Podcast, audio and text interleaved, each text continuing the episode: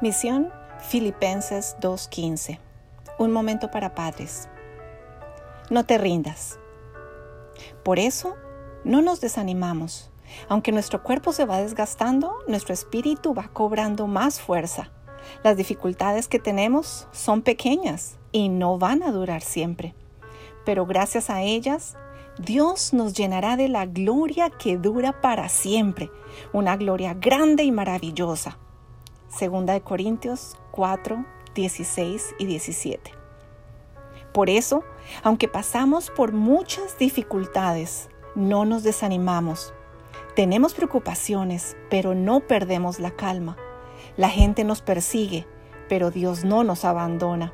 Nos hacen caer, pero no nos destruyen. Segunda de Corintios 4, 8 y 9.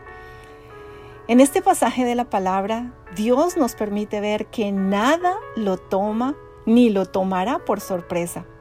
Lo que está sucediendo en el mundo no lo tomó desprevenido y de ninguna manera le es desconocido el dolor, el sufrimiento, las angustias o necesidades por las que sus hijos estamos pasando a raíz de esta crisis mundial.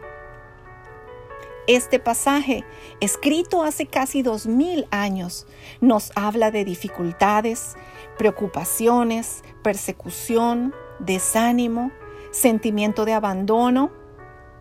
Es un mensaje escrito por un hombre que decidió confiar en ese Dios invisible que lo liberó de toda clase de dificultad para que fuera mensajero de sus buenas noticias, de Cristo de su grandeza, de su poder, pero sobre todo de su amor por alcanzar a toda la humanidad con salvación. Lo que está pasando en el mundo y a nuestro alrededor es pasajero si sabemos en quién creemos. Puede que nos afecte momentáneamente, pero debemos estar seguros que ya tenemos la salida, la respuesta, la provisión, la sanidad en Cristo, nuestro Señor, en quien debe estar nuestra confianza y seguridad. Sin embargo, no podemos pensar solo en nosotros. Todos hemos sido llamados por Dios a través de Cristo para ser sus mensajeros en este tiempo y en medio de cualquier circunstancia. Él decidió que fuéramos nosotros quien anunciáramos la buena noticia que llevemos luz y esperanza donde no las hay. No nos desanimemos, no nos rindamos.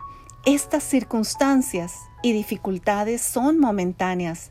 Dios está con nosotros y Él nos ha prometido una gloria eterna y maravillosa.